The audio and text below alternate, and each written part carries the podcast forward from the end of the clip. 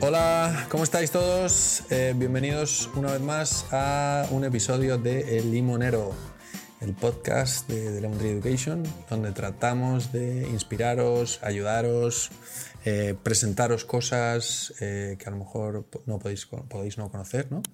y nada, empezamos y hoy vamos a hablar de Canadá.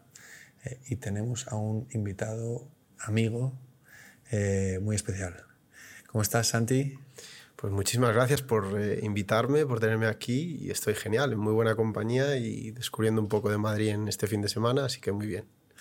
Eh, yo le llamo Santi, se llama Santiago Uzal eh, y Santi trabaja, representa un grupo educativo muy importante en Canadá que se llama ILAC y de hecho él fue estudiante y, y ahora, bueno, vives, tienes familia en Canadá, ¿no? En Toronto vives. Sí, efectivamente. Me fui ya hace 10 años, en octubre hará 11 ya.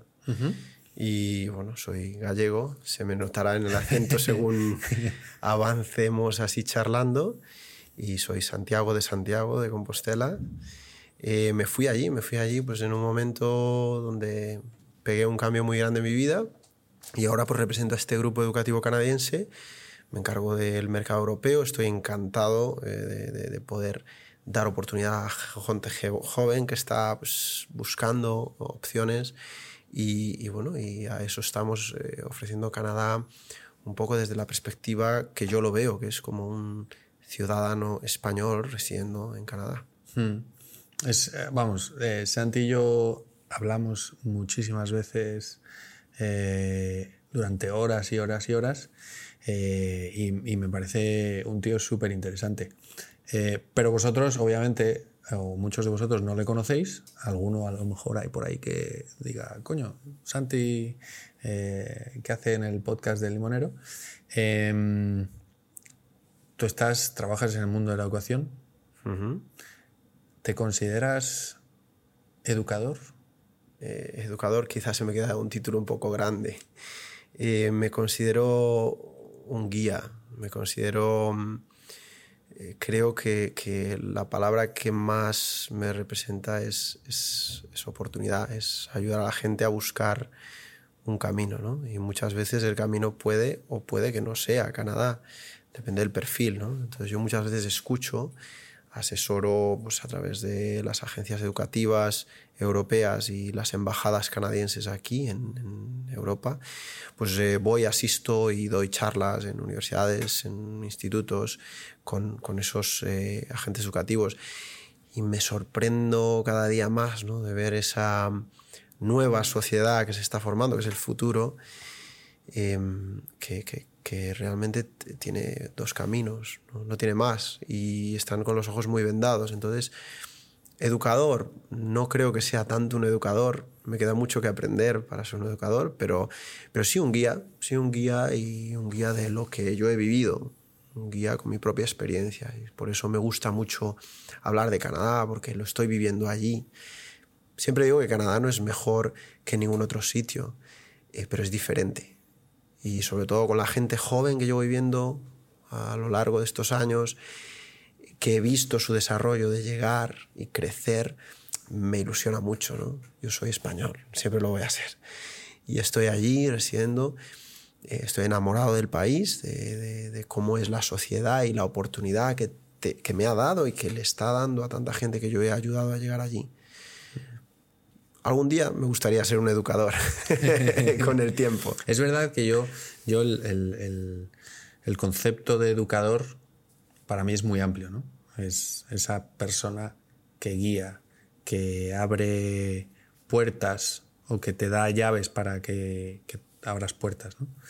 Em, y, en el mundo en el que estamos, de la industria en la que estamos, ¿no? de educación internacional y demás, pues sin duda eh, creo que sobre todo los que más pasión tienen, tienen esa, llama de educadores.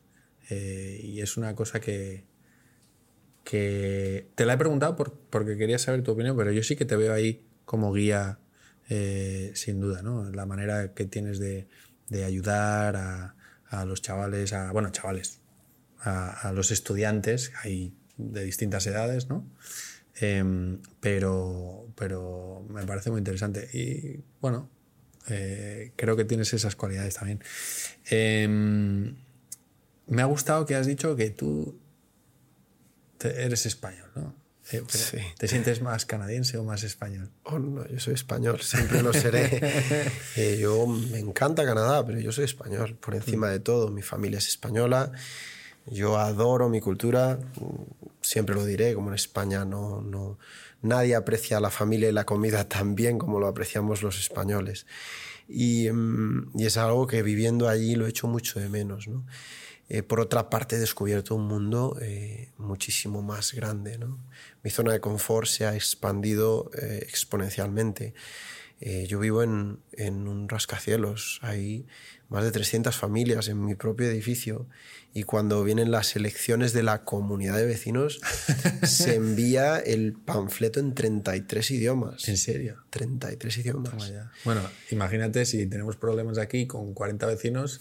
Imagínate allí. que hablamos todos el mismo idioma, allí 33 idiomas. 33 idiomas.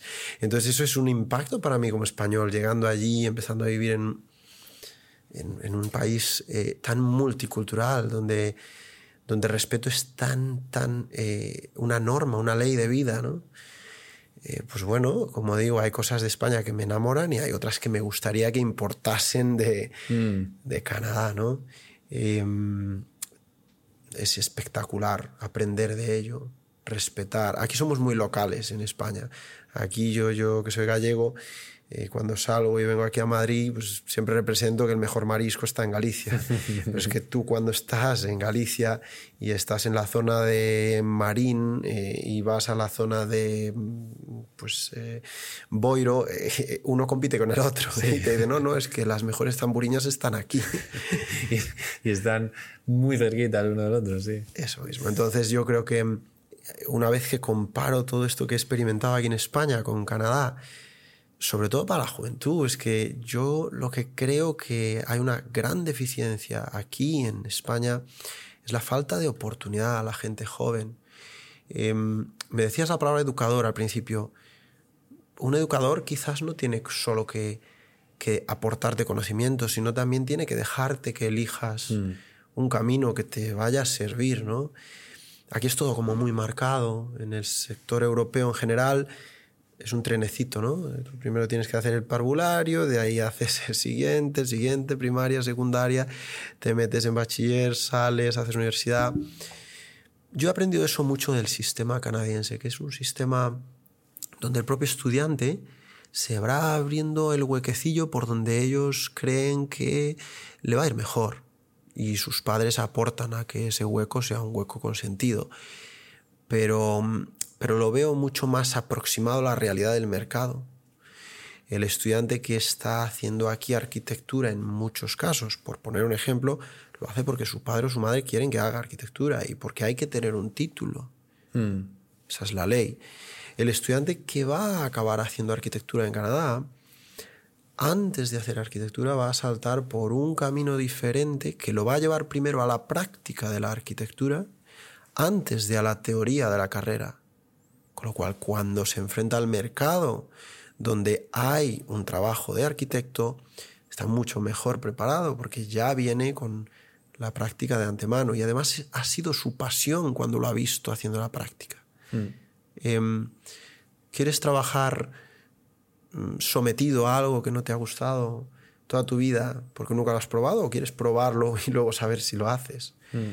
Esto, fíjate, en junio, sí, era en junio, estaba en Estados Unidos, en, Seattle, en una de las sedes em, donde la UNED hace lo que llaman ¿no? la selectividad para extranjeros. Em, y obviamente estaba lleno de estudiantes españoles, ¿no? Y, yo le preguntaba a los chavales, bueno, ¿qué, quieres hacer? ¿Qué carrera va? Pues no sé.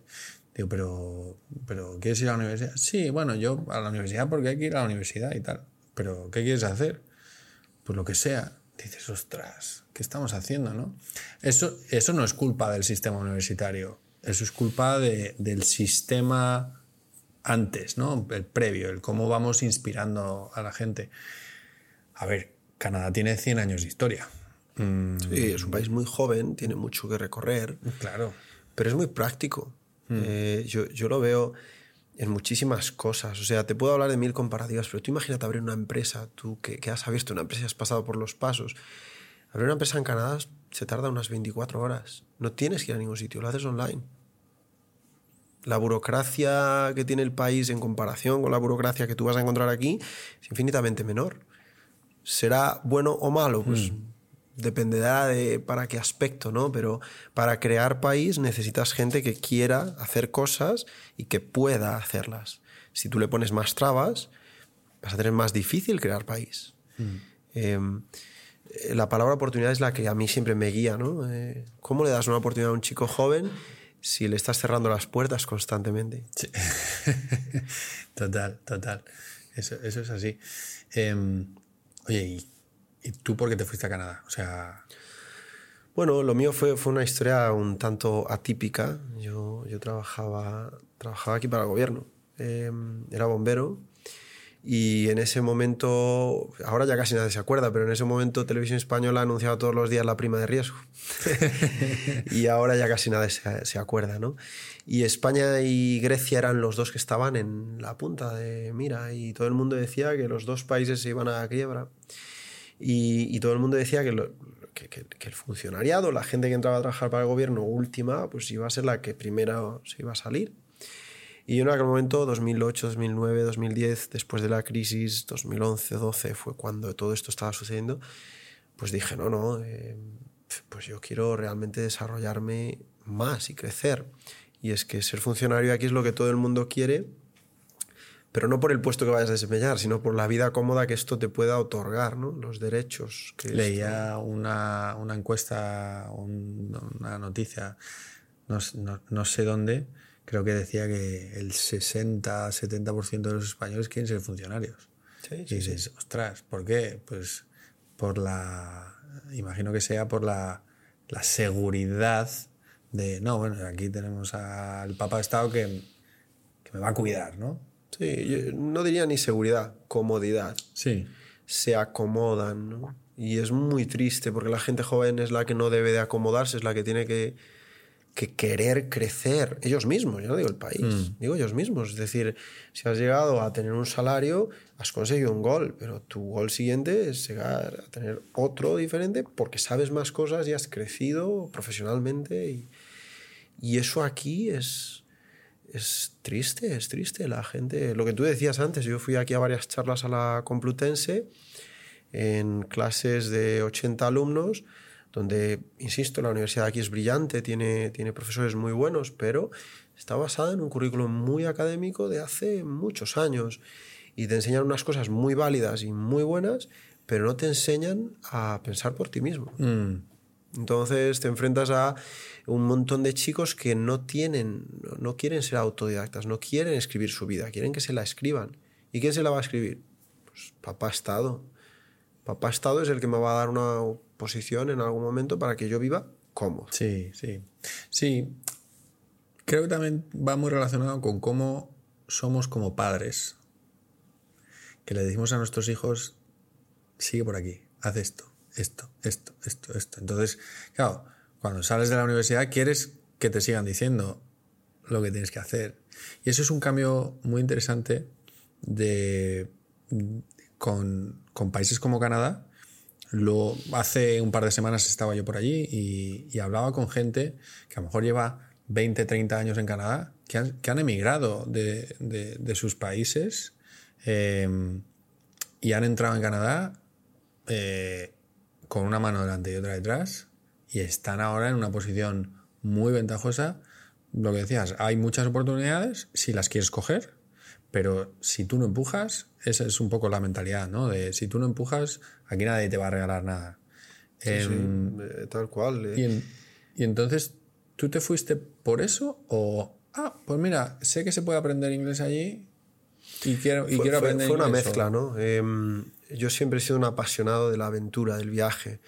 Y viajar hoy día requiere que sepas inglés, sobre todo si te quieres mover un poco más lejos de esa zona de confort.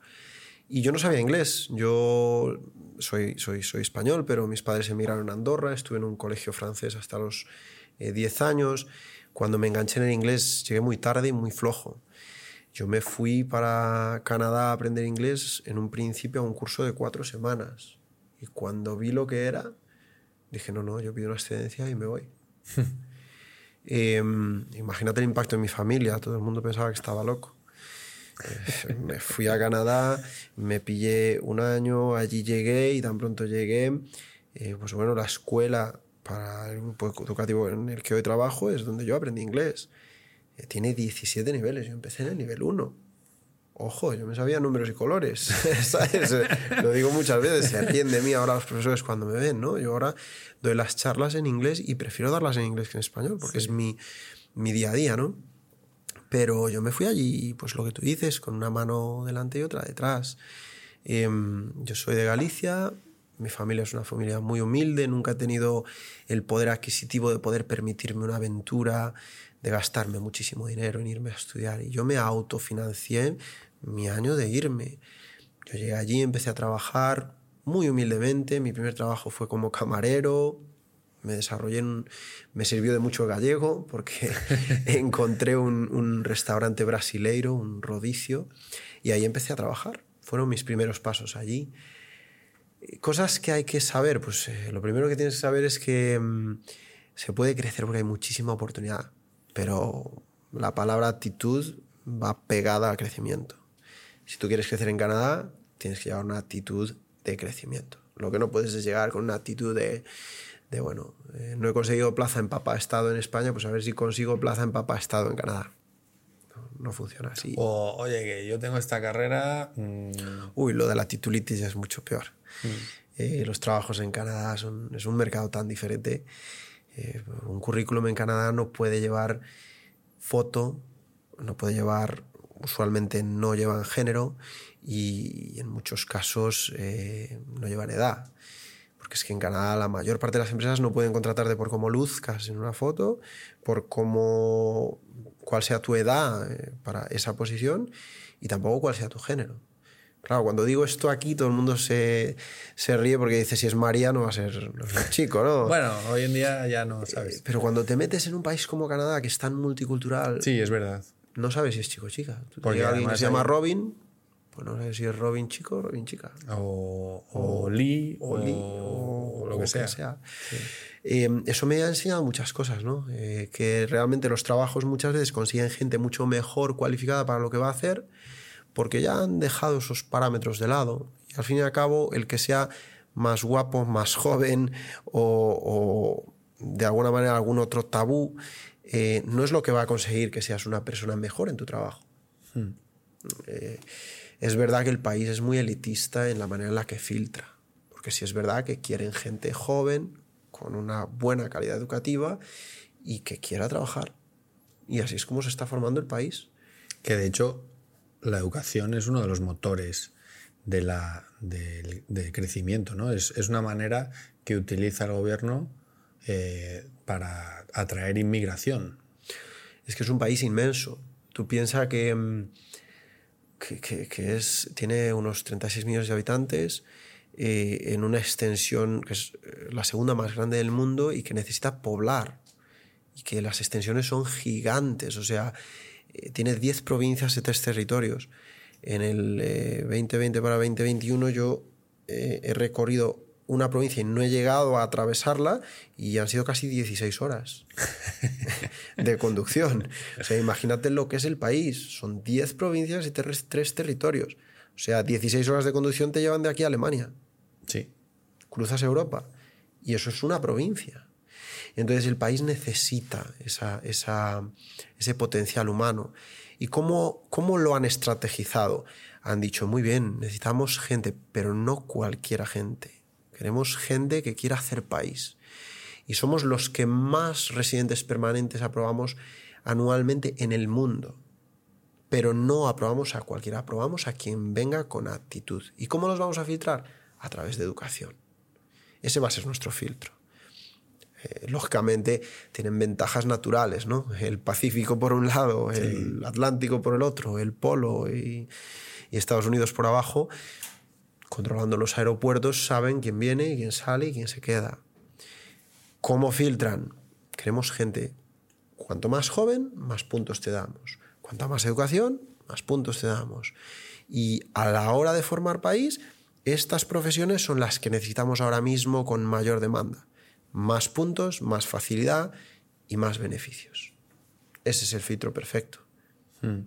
Entonces, em, bueno, nosotros, como ya sabes, tenemos muchos estudiantes que van a Canadá, muchos se enfocan en la etapa eh, preuniversitaria, la secundaria, el bachillerato. Em, es verdad que, ahora hay un interés muy grande por parte del gobierno canadiense en fomentar eh, a estudiantes de etapa universitaria, ¿no? Em, y que hay como dos vías de hacer esos estudios. ¿no? Uno son los colleges y otros son las universidades. Sí. Em, lo primero, para quien no entienda o que no sepa cómo, qué es cada cosa, ¿cómo definirías el college o, cuáles son las diferencias entre el college y la universidad? Hay, una diferencia muy importante. Eh, el college aquí en España muchas veces confunde porque hay muchos países que llaman colleges o a un instituto o algo diferente. Allí un college y una universidad están los dos en educación superior. Son los dos educación superior. Lo que sí que hay es una gran diferencia entre el college y universidad en la forma en la que se aprenden ellos. El college normalmente suele ser mucho menos masivo en las clases, son clases más pequeñas y muchísimo más prácticas. La universidad es por ente un, ente eh, muy académico, igual que lo es en España. Y son clases un poco más masivas en número de estudiantes. Cuando tú piensas en un college canadiense, lo que más se pudiera acercar en un sistema europeo es una universidad tecnológica. Es una universidad que a través de, conocimientos prácticos te está enseñando una profesión eh, profundamente. Creo que es más un pasillo a seguir la inmensa mayoría de los estudiantes de college que quieren crecer suelen mm, acabar sus estudios de secundaria, entrar en college, hacer uno, dos o tres años y muchas veces incluso entran en el mercado laboral por dos, tres años y vuelven nuevamente a la universidad a hacer otro año o dos para compaginar con esos tres de college que le permite tener un título universitario. de especialización. De Sí, que sería más lo que aquí llamaríamos un máster. Vale. ¿Vale? Em, es muy interesante porque ese camino que siguen los canadienses cada vez se está fomentando más de una manera diferente aquí en España. Sabes que ahora mismo se está potenciando muchísimo la formación profesional, que tan desvalorada ha estado durante tantos años aquí. Eh, digamos que ese sistema de colleges Em, se fundó con las mismas ideas y principios que en su día aquí el sistema de formación profesional. Solo que el sistema de formación profesional aquí se desvalorizó o no se valorizó y allí sí que se valorizó mucho. ¿vale? Por otra parte, esos colleges fueron estratégicamente distribuidos por el país y de hecho la palabra college viene de community college y lo que querían es crear comunidad a través de esos colleges enviar estudiantes internacionales a la vez que tenían estudiantes nacionales para que vayan poblando esas zonas de nuevas empresas, de, nuevas familias y de crecimiento. Eh, la universidad, eh, la universidad canadiense es espectacular. Las universidades, eh, de hecho, cinco de las universidades canadienses están en el top 10. son muy potentes. Yo siempre digo que yo soy muy eh, partidario de las universidades europeas por su tradición y por su fortaleza en los años. Al fin y al cabo, tú lo has dicho, una universidad em, eh, canadiense no deja de tener ciento y algo de años. Tú aquí casi vas a cualquier pequeña ciudad y tiene una universidad que tiene 200 o 300 o 400 años. Em, eso no quiere decir que la educación sea mejor o peor en un sitio o en otro, pero sí que es verdad que mucha gente escoge el camino college porque bien van a aprender prácticamente y luego salen al mercado y hay trabajo para ellos, eh, que en muchos casos en la universidad no. Eh, te hablaba antes de los arquitectos. Mira, hay, muchos colleges que yo he visitado en Canadá. Yo vivo en la provincia de Ontario, que es donde está la ciudad de Toronto. hace años ya visité un college em, que está cerquita de las cataratas del Niágara. Y cuando los visité quedé alucinado con los programas. Lo primero que encontré es un programa de polinización con abejas. Estoy hablando hace 6, 7 años o 5, ¿no? Eso es un programa de dos años. Eso es un programa de dos años específico. Eso está sold out. No hay sitios en las clases y todo el mundo que sale de ahí, en el primer año, ya hay empresas que los están contactando. Porque el college lo que hace es salirse de esa metodología instaurada durante tantos años y viene al mercado laboral y dice, oiga, empresario, ¿qué necesita usted? ¿Qué le hace falta a su empresa para, para pasar al siguiente nivel? Y el empresario es el que, el que da esos datos. De hecho, los community college comenzaron en su inicio con una eh, inversión total en las empresas. Eran las empresas las que demandaban. Sigue siendo así. O sea, el community college sigue mandando estudiantes a las empresas para abastecer ese mercado laboral y crear programas específicos para ese empresario. Em, mira, otro que me impresionó mucho fue un programa de barbacoa. Llegué allí, de un programa de barbacoa y al principio cuando ya... Ese, ese me gustaría ir a, a probar, ¿sabes? A, eso, eso es el primer impacto que tú tienes cuando te mm. dice alguien, esto no es serio, ¿no? Y cuando llego allí y lo veo, y veo que también no tenían sitios, pero no tenían sitios en aquel momento para el año siguiente ya. Y digo, ¿pero qué pasa? Y dices que, claro, tú lo ves de barbacoa como si fuera una cosa sencilla. No, no.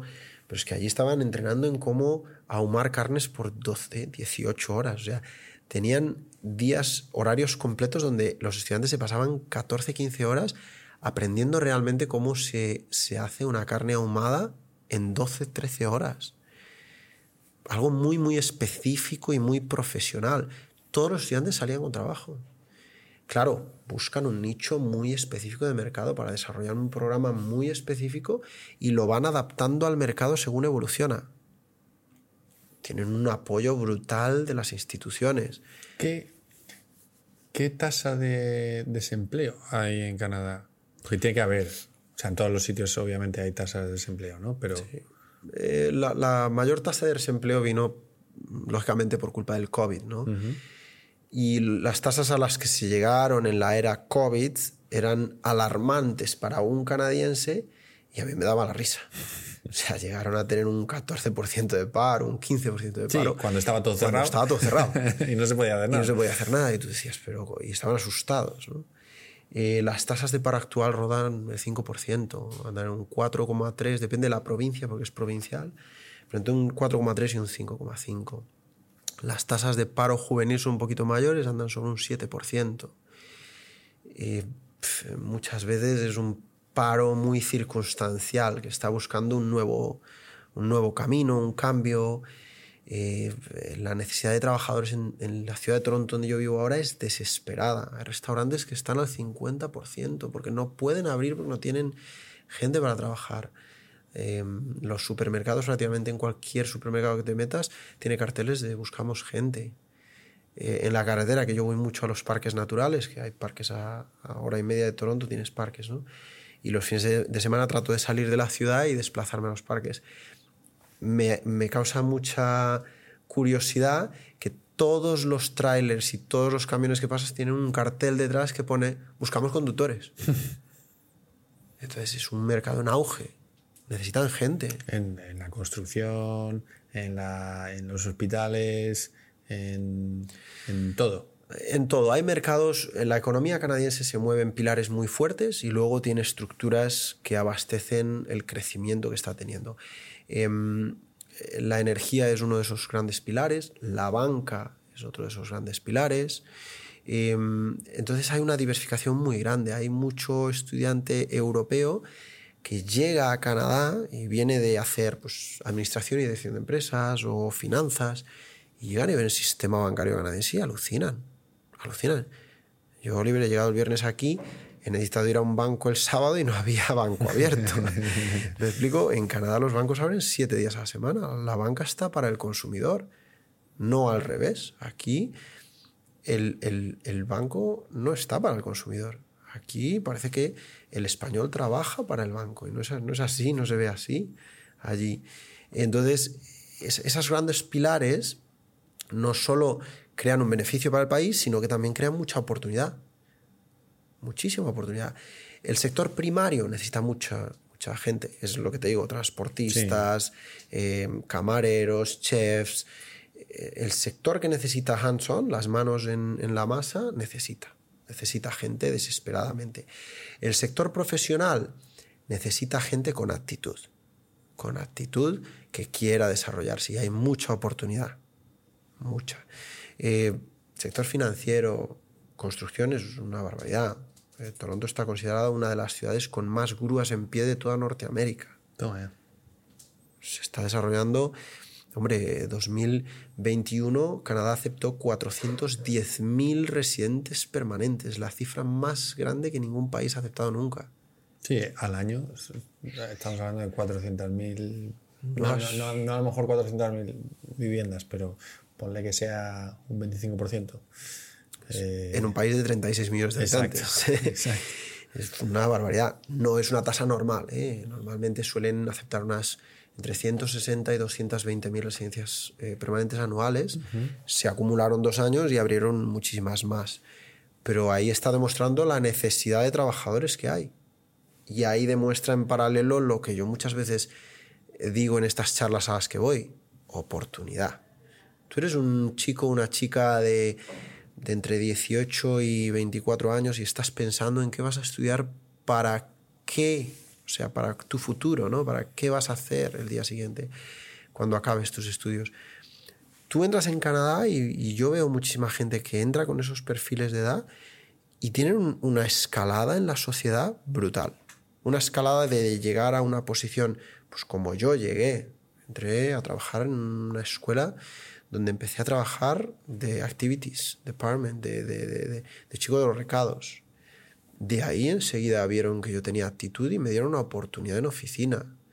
Yo venía de ser bombero, Oliver. No, no, no, había tecleado más que en el antiguo Messenger para contactar a mis amigos. Yo me tuve que adaptar a un nivel comunicativo en otro idioma. Yo me tuve que adaptar a un país multicultural. Yo me tuve que adaptar a que no hubiera jamón ni mariscos. Mm. bueno, hay una página muy buena eh, para comprar jamón. Eh, ya te la pasaré. Eh, para... Le echaré un vistazo. Le echaré un vistazo. pues del, del, bueno, 5J. te lo venden en sobrecitos. algún, alguna persona le he mandado yo un sobrecito. Te mandaré un sobrecito. Te mandaré un sobrecito. pues sí, se echa mucho de menos eso. Mucho. ¿Cuál fue, bueno, o cuál es el choque cultural más grande que has sufrido? ¿O que sufres? O sea, porque sí, oye, qué guay, oportunidad, oportunidad, oportunidad. Pero es verdad que no es para todo el mundo. O sea, sí. tú has hecho concesiones o, has tenido que dejar de lado cosas, ¿no? Ahora dices, oye, el marisco, el, el jamón y tal. Vale, pero seguro que has pasado momentos duros. Sí, eh, muy duros. Y, y, no todo el mundo está preparado para decir, ah, qué guay, aunque haya un mogollón de oportunidades y pueda trabajar y pueda ser, ser el rey del mundo, ostras, no sé si me va a compensar o voy a ser capaz con todo ese choque cultural. Eh, añadir el frío, añadir ¿no? Todas esas cosas. ¿Qué ha sido lo más duro para ti? Bueno, primero eh, yo he sufrido un cambio no de España a Canadá, sino de una ciudad pequeña como Santiago de Compostela a una ciudad tan grande como es Toronto. Mm. Segundo cambio que he sufrido es pasar de mi cultura a una cultura tan multicultural. Lo primero que me ha chocado en un aspecto más negativo, más difícil, ha sido enfrentarme a una sociedad muchísimo más individualista. Ya lo es Em, cuando te cambias de Santiago de Compostela a Madrid, por ser una gran ciudad y cada uno tiene su vida y es mucho más independiente, mucho más en un país tan multicultural, ¿no? Al que al fin y al cabo cuando eres invitado a una casa, pues em, vas a tener una pareja eh, compuesta por un indio y una rusa, eh, otra pareja compuesta por un israelí y una brasileira, y tú, y llegas allí y cada uno tiene su cultura. Y en la cultura de uno traer una botella de vino es un regalazo, pero en la del otro mm, traer un paquete de jamón es un insulto. ¿Me explico? Y tú dices, oye, que esto es lo mejor, no sabes lo, lo que me ha costado encontrarlo. Y te lo tiran a la cara. Y, Y, y dices, el indio se queda mirando para ti y dice, tú sabes que yo no como cerdo, ¿sabes?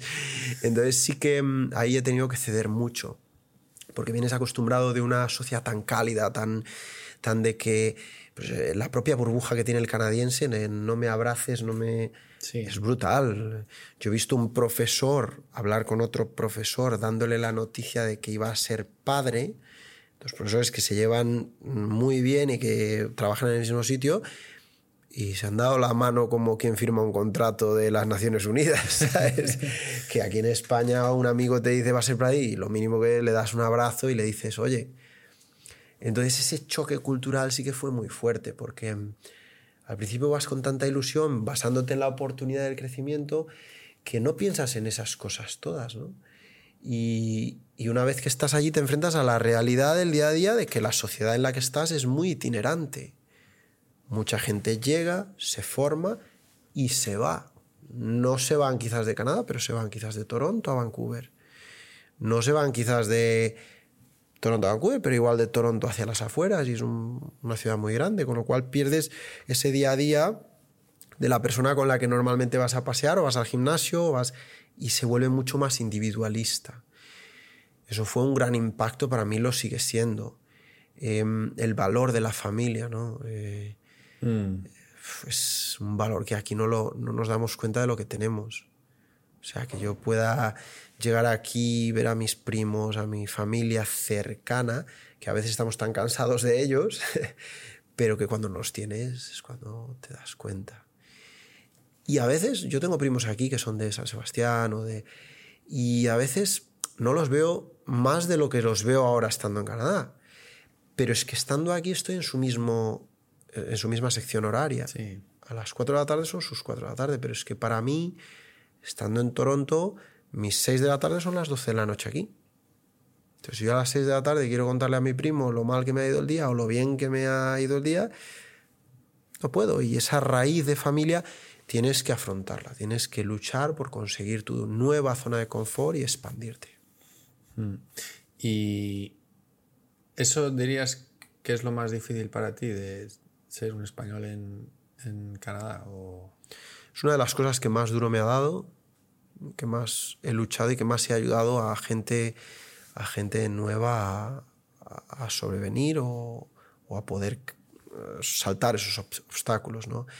Em, yo además de ahora pues representar esa empresa con la que trabajo, que es un grupo educativo, eh, también participo activamente con la comunidad española en Canadá. De hecho, todos los consulados y embajadas tienen un órgano representativo de la población que se llama Consejo de Residentes Españoles. Es un órgano votado, voluntario, que ni cobra, ni pincha, ni corta. Santi for President. Eso, pero no, no, no, no tiene ningún beneficio más que el beneficio que le puedes aportar a la sociedad española que vive allí. ¿no? Eh, yo, yo entré dentro de, con un grupo de españoles dentro de estas elecciones y, y tuve la fortuna de tener el apoyo suficiente para estar dentro de, ese Consejo de Residentes Españoles como, consejero. Entonces, pues trabajamos muy de la mano del Consulado de Toronto y vamos recibiendo pues muchas veces las dificultades del español allí, una de las grandes dificultades es esa convivencia con las dos culturas y con tus dos pasaportes en el caso de que los tengas. Eh, el español siempre es español, Sí, ¿no? Siempre. Es muy difícil que tú te encuentres a un español en Canadá o de, la, de mi experiencia que diga yo soy canadiense. De hecho, somos bastante orgullosos. Sí. Decimos, yo soy español. Eh, Canadá es espectacular, me encanta vivir aquí, me encanta absorber de las culturas que vienen, las miles de comidas diferentes, pero mi cultura es mi cultura. Qué guay. Qué guay. Em, pero bueno, me quedo con, con el tema de la actitud, ¿no? O sea, si, no tú, si tú no tuvieses actitud, no estarías ahí seguramente.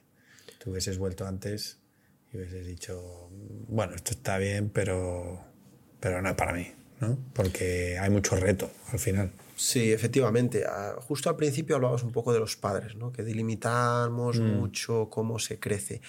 Es que eso yo lo vivo tan a menudo y eso va muy asociado a la titulitis. ¿no? Años 70, 80, mm, en la sociedad se creía que tú tenías una carrera y tu vida estaba solucionada. Sí. ¿Era una realidad? Posiblemente. Años 90, 2000, tienes una carrera, necesitas un máster. Tienes un máster, tienes la vida arreglada. No del todo. eh, Pero te colocabas bien. Depende del padrino, pero sí, mm, podrás tener más oportunidades. Yo no desvaloro la educación. La educación europea es espectacular y la española también. Pero sí que creo que mm, muchas veces enfrentarte a esa titulitis al llegar a, a Canadá es mucho culpa de los padres. Yo he tenido, mm, o sea, el grupo educativo tiene colleges, universidades, y he tenido estudiantes brillantes españoles que han llegado allí y se le han ofrecido oportunidades de, de- de- desde abajo, ¿no? En una empresa que podía darle oportunidad en el futuro. Y ellos han dicho que sí y se han marchado a casa y al día siguiente han venido y han dicho que no porque han hablado con sus padres. Ya. Y eso... No, tipo, no, pero ¿por qué no buscas algo más mm, que sea más acorde con lo que has estudiado o que te pongan en un puesto más, a- ¿no? Fíjate qué, qué parábola, ¿no? Eh, el español trata de buscar trabajar para el Estado por conformismo y cuando sale al exterior, el padre es el que trata de que su hijo no sea conformista. Eh, y ahí es donde hay que pues, guiarlos muchas veces y decirle, mira, eh, Incluso, y esto, o sea, incluso con gente ya, digamos, adulta, ¿no? De, de 22, 23, que los 24 niños, años. los niños españoles Hasta los 30. Eh, no, no, no son los niños españoles de los 70. ya, ya llegan eh, niños españoles de 32 años. Sí. eh, que, que nunca han tenido un trabajo por la situación laboral Sí, es del verdad. país o por la situación eh, que ellos mismos han experimentado. O muchos que han llegado a ser ninis reconocidos, que llegan y te han dicho, es que yo nunca he querido ni trabajar ni estudiar porque es que no he tenido la necesidad. Mm. Llegan allí y ahí es donde entra mucho en juego la actitud y el despegar del nido. Tú no puedes esperar que porque tu padre tenga una buena posición tú vayas a alimentar a tu familia con lo que ha hecho tu padre. Porque tu padre también tiene otros hijos o... Sí, y fíjate que esa, que esa es una mentalidad, a lo mejor muy de aquí, pero allí, eh, hace, pues eso, cuando estaba en Canadá, estaba hablando con, con unas personas, pues uno es eh, dentista eh, y pues allí los dentistas también ganan bastante bien, mm, una casa espectacular, Sí, sí. eh, buenas oportunidades eh, y me contaban como su hijo que entraba en la universidad ahora, en septiembre, eh, pues tenía coche, sí, eh, porque allí con 16 pues ya conducen y demás, pero de repente volvieron de haber estado un par de semanas de vacaciones, ostras, eh, papá, mamá, que se me ha caducado el seguro. Eh, pues, hijo, tú si quieres seguir conduciendo el coche y teniendo el seguro, gánatelo. Así mismo es. Ostras, ¿y qué? Pues mira, pues imprímete eh, una cantidad de currículums y yo sí que te llevo. Vamos al McDonald's, vamos al Subway, al Starbucks, a todas estas cadenas. Em, y al final, eh, alguien se enteró, un amigo se enteró que, de- que buscaba trabajo, no sé qué, y le metieron como en una. y se metió a trabajar un- como un mes en una empresa de, como de construcción y de materiales y demás, eh, donde dice, "Mm, no he trabajado tan duro en mi vida, levantando sacos, moviendo cosas, eh, de sol a sol, eh, ahí con el calor, eh, pero estaba tan orgulloso él de haber conseguido con 17 años ganarse, ganarse dinero para, para poder pagar su seguro del coche eh, y poder seguir manteniendo. ¿no? Y los padres me decían, a ver, que no es una cosa de que no podamos pagárselo. Sí, es que es así. Es que, oye, que aquí contribuimos todos, que nosotros aquí nos levantamos súper temprano, mm, trabajamos un montón. Pero Oliver, está en nuestra cultura. Eh, aquí en España tú tienes el padre protector y tú en Canadá te crían para ser un padre empujón. Sí, eso es verdad. Y, y, entonces el padre empujón te va a estar diciendo, oye, es que tienes que buscarte las castañas. Si quieres una bici, te la compras. Y el padre español va a llegar en Navidades, te va a traer una bici del copón y te va a decir, mira qué buen padre soy que te he traído una bici. Y muchas veces tampoco considero que esté mal. Creo No. que creas ese, ese vínculo con tu hijo que a veces pues, es, es muy importante también, ¿no? Pero sí que es verdad que, que se crean mucho más dependientes y Sí. allí mucho más independientes. Eh, mira, una comparativa que me sale muy a menudo y que trato de decir, yo creo que Canadá, dentro de lo que son las Américas, es la Suiza europea. Y lo considero porque tú vas a Suiza y de repente te encuentras un chavalito de 21, 22 años que habla tres idiomas o cuatro idiomas y que ya tiene experiencia laboral. Y dices, pero ¿cómo puede ser esto? Cuando tú vienes aquí a España te encuentras gente de 30 y algo de años que habla dos idiomas como mucho y eh, no tiene una experiencia laboral aún curtida, ¿no? Y eso es lo que crea país en muchos casos. Sí. ¿Y ¿Cómo veo yo a Canadá? Pues de ese mismo modo. Eh, hace poco salía eh, el jugador de la NBA, sabes que baloncesto es espectacular allí en, en Toronto, sobre todo, en, en Canadá, y salía este jugador que está retirado, que es tan famoso, estadounidense, que se llama Shaquille O'Neal, y Shaquille O'Neal hablaba, ¿no? Y salía su hijo en una de estas entrevistas donde su hijo le decía, papá, eh, he visto que ha salido este coche nuevo y creo que lo podíamos comprar. Y el padre dice, ¿por qué? Y le dijo, le dijo, hombre, pues no es tan caro, nos lo podemos permitir. Y Shaquille O'Neal lo para y le dice, delante de los medios, ¿eh? le dice, porque el chico le dice, nos lo podemos permitir porque somos ricos. Y el padre le dice, we are not rich, I am rich. Exacto. Eh, tú tienes que buscarte tu camino. Que yo te pueda ayudar a invertir en ti si veo que tomas un camino correcto. Bien. Ahí es donde yo creo que nos equivocamos en España. Sí. Porque, porque nosotros lo damos todo por nuestros hijos con los ojos cerrados. Y si va por el mal camino, le vamos a empujar a ver si coge carrerilla y salta y pilla el buen camino. Entonces, es exactamente la comparativa que tú me has dado. O sea, esa persona con la que tú has hablado, que te ha dicho, mira, nos podemos permitir a pagarle esto, pero es que queremos que se le ocurre. Pero yo creo que ese perfil de padre también está cambiando ahora, ¿eh? aquí en España. Sí. Veo uno de los productos eh, educacionales que más triunfan ahora mismo en España es el estudia y trabaja en Canadá.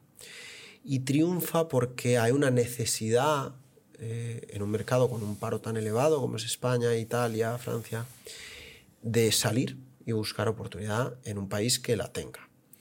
Y cada vez veo más esos estudiantes acomodados al día a día de su vida aquí, de decir, papá, es que yo me voy a trabajar, a hacer unos extras en verano y tal, luego me meto en el paro y tal. Y ahora ya voy viendo cada vez más esos padres que le dicen, hijo mío, ¿qué haces aquí? ¿Qué haces aquí? Vives muy bien a corto plazo, pero a largo plazo, ¿qué haces aquí? Sal, búscate una oportunidad fuera y no te quedes fuera, vuelve, porque todos los padres quieren eso. Pero búscate las castañas fuera. Es ahí donde Canadá está tomando mucha ventaja. Está tomando mucha ventaja. También leía que creo que es el, el cuarto país del mundo de, que dicen las estadísticas que más gente quiere ir a vivir allí, a emigrar a Canadá. O sea, ostras. mm, La calidad de vida. Eh, ¿La calidad de vida qué es? Pues la calidad de vida es un conjunto de muchas cosas, ¿no? Eh, a veces cuando me preguntan eso hago la comparativa para las mamás y digo, oye, que tú tengas un hijo en España representa que tengas un esfuerzo de que tu hijo necesite de sus padres durante un tiempo que tú no vas a poder estar porque tienes que volver a trabajo. En Canadá una madre elige entre 12 meses y 18 meses de maternidad toma. Pagada. pagada. Es cierto que las condiciones son diferentes, no te pagan el 100%, te pagan el 55% de un salario anual, pero te permite una reconciliación que es imposible en un país europeo. Eh, y eso que hemos mejorado muchísimo aquí. Sí. Pero ahí está la calidad de vida, ahí radica. en que se está intentando fomentar que el trabajo sea una parte existencial de tu vida, pero no el centro de tu vida. Y claro que todo el mundo quiere crecer y quiere ser más y quiere crecer en las empresas, y... pero los recursos están ahí. También una gran diferencia salarial. Eh, yo no digo en, la cantidad que cobras, sino en lo que gastas y lo que cobras. Hmm. Tú en Canadá te estás gastando, siendo Toronto una ciudad cara como lo es Madrid, aproximadamente la mitad de lo que ganas te lo estás gastando en calidad de vida, lo que será tu renta, tu teléfono, tu transporte público. Eh, bueno, yo llevo aquí este fin de semana hablando con amigos, que muchos de ellos son funcionarios, y prácticamente se gastan el 70 o 80% de lo que ingresan en esa misma calidad de vida. vivir, sí. En calidad de vida. De ahí que los ahorros sean mucho menores. Em, el perfil aquí eh, de una persona de 30 años es empezar a ahorrar. El perfil de un canadiense de 30 años es llevo 7 años ahorrando. Es una gran diferencia. Em, ¿Gastas mucho? Sí. ¿Ganas más en proporción de lo que se gana aquí? Sí. Hay un gran componente del tiempo. Eh, además, habéis vivido aquí un verano espectacular y, sin lluvias y no sé cuánto tiempo habéis estado, pues eh, hay una gran diferencia, ¿no? El país Pero en Canadá también hace un buen verano. Espectacular. y este verano ha sido... Y tienes millones de lagos, tienes eh, bosques, tienes playas, a lo mejor hay zonas... obviamente irte al agua, pues es al final lo más fácil es ir a un lago, sobre todo si estás en ciertas partes del país, pero hay agua por todos lados. O sea, todas las ciudades tienen un río, todas las ciudades tienen un lago, todas em, y hace buena temperatura. ¿El frío qué tal? O sea, porque El frío, el frío, todo el mundo, todo el mundo se cree que el frío es matador. Y el frío no es lo que más te impacta al llegar a Canadá. Lo que más te impacta es la duración del invierno. Ya. Eh, la diferencia de estar aquí un día en Madrid a, a 2 grados o estar en Toronto a menos 6, menos 8, no es ninguna. Haces el, la misma, el mismo estilo de vida. Eh, no vas a estar en la calle en Madrid un día a 2 grados porque hace frío. Vas a buscar un sitio donde meterte, estar calentito, tomarte algo y volverte a casa. Lo mismo haces en Toronto. Em, aquí caen cuatro una nevada con cuatro copitos y se bloquea la ciudad. En Toronto caen 30 centímetros de nieve y a las 7 y media de la mañana no hay eh, ni un dedo de nieve en las carreteras, porque tiene un sistema de limpieza espectacular. Es un poco adaptarte, ¿no? Toronto en sí, que es la ciudad donde yo vivo, tiene ahora 23 kilómetros de paz. Paz son calles subterráneas, peatonales en las que tú en invierno tienes el Zara arriba, el Zara abajo, el, la cafetería de siempre arriba, la cafetería de siempre abajo. Entonces, realmente, si un día de frío quieres salir y hacer un paseo con tu hijo o hija en el carrito, lo haces igualmente. Es un modelo muy diferente. Lo que sí te impacta es la duración. Y te estoy hablando de Toronto en este caso. Sí, que hay zonas y zonas. Zonas y zonas. Cuando yo comparo Toronto y Vancouver, eh, aquí mucha gente dice, bueno, esto es como comparar Barcelona y Madrid. No, no, no, no, no. Eh, Toronto y Vancouver están separados en distancia casi, casi el ancho del Océano Atlántico. Tres horas de diferencia horaria. Tres horas de diferencia horaria, o sea, eh, hay, hay, mucha diferencia. Si, si, ya somos diferentes los gallegos de los andaluces, los no sé qué, en un país en el que tienes ocho o nueve horas para ir a cualquier punto, imagínate en un país que necesitas cuatro días y las diferencias de tiempo. O sea, yo en Santiago de Compostela no puedo esperarme tener un mes de septiembre como el que van a tener eh, en Sevilla. Hmm. Pues tampoco puedes esperar lo mismo en un país que es muchísimo más grande. 100%. 100%. Em, oye, mola mogollón todo esto. Eh, me, está pareciendo una conversación muy, muy, muy interesante. Em, y, y por cerrar un poco el círculo, entendiendo todo lo que sabes tú de educación comparativamente entre Canadá, España y otros países europeos, obviamente, porque tú te manejas por, distintos sitios. Hay una pregunta que, que nos está gustando hacer, que es, ¿cómo crees que será la educación de los hijos de tus hijos? Es una pregunta muy en este momento muy difícil de, Sin contestar duda, porque sin es un momento de muchísima incertidumbre. Pero yo creo que va a ser muchísimo más global y práctica. Creo que, mm, que poco a poco los mercados, los trabajos se van especializando cada vez más y cada vez necesitas ser más especialista y global. Eh, hoy por hoy una empresa global no mira tantísimo tu título, sino qué experiencia internacional tienes y qué nivel de idioma tienes. Y eso son las llaves muchas veces de entrar en compañías que merecen muchísimo la pena. Creo que los hijos de mis hijos se van a enfrentar a un mercado mucho más global. Eh, creo que ese mercado tan global va a requerir de gente de culturas muy diferentes para entender los diferentes mercados.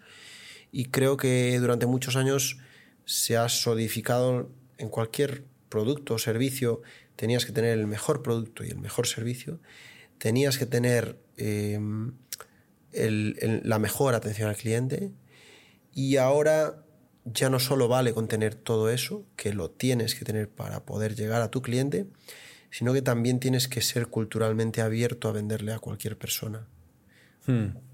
un servicio, un producto eh, o atender a cualquier persona. ¿no? Eh, cuando yo veo el presente que se acerca, digo, chicos, pensadlo bien. Hacer el salto, ya habéis perdido un año y medio, dos años de COVID bloqueados, que no habéis podido avanzar, vivir. Y a toda esa gente que se le han pasado de los 18 a los 32, si le ha pasado uno o dos años, esos años no vuelven. Entonces yo creo que ahora que se ve por los medios y que se está asustando nuevamente a la gente, es que viene una recesión, es que todo está fatal, es que no sé qué, chicos, las cosas no están tan mal y cuando están mal es cuando más oportunidades surgen. Yo le recomendaría a todo europeo, español, que, esté escuchando, que esté viendo, salid de vuestra zona de confort. Sea Canadá o sea otro destino, descubridlo, conocedlo, lanzaros a aprender de culturas, lanzaros a ser bilingües, lanzaros a regresar a vuestro país siendo diferentes. Qué buena, qué buena reflexión. Gran reflexión para terminar. Eh, me mola eh, todo lo que has contado. Muchísimas gracias por compartir tus opiniones y, tus conocimientos eh, sobre Canadá también, que como sabes es un destino muy popular de, de para nuestros estudiantes. Em, también creemos que es una oportunidad. Me me ha encantado cómo has definido. Yo, si, si hubiese que poner un titular a esto, diría Canadá, oportunidad, ¿no? Em, y sobre todo para esas etapas jóvenes, jóvenes profesionales em, y que le den una vuelta a, a todas esas oportunidades que se ofrecen. Pues nada, a todos los que habéis estado viendo, escuchando, eh, muchísimas gracias eh, por, por estar ahí. Eh, gracias a Santi. Eh, vamos a hacer una cuñita, obviamente. Aquí tenéis ILAC, eh, que creo que va muy relacionado con, con todo lo que hemos hablado. Eh, y nada, suscribiros si no os habéis suscrito, compartir eh, con, con la gente que creáis que le puede interesar todo esto que hemos hablado.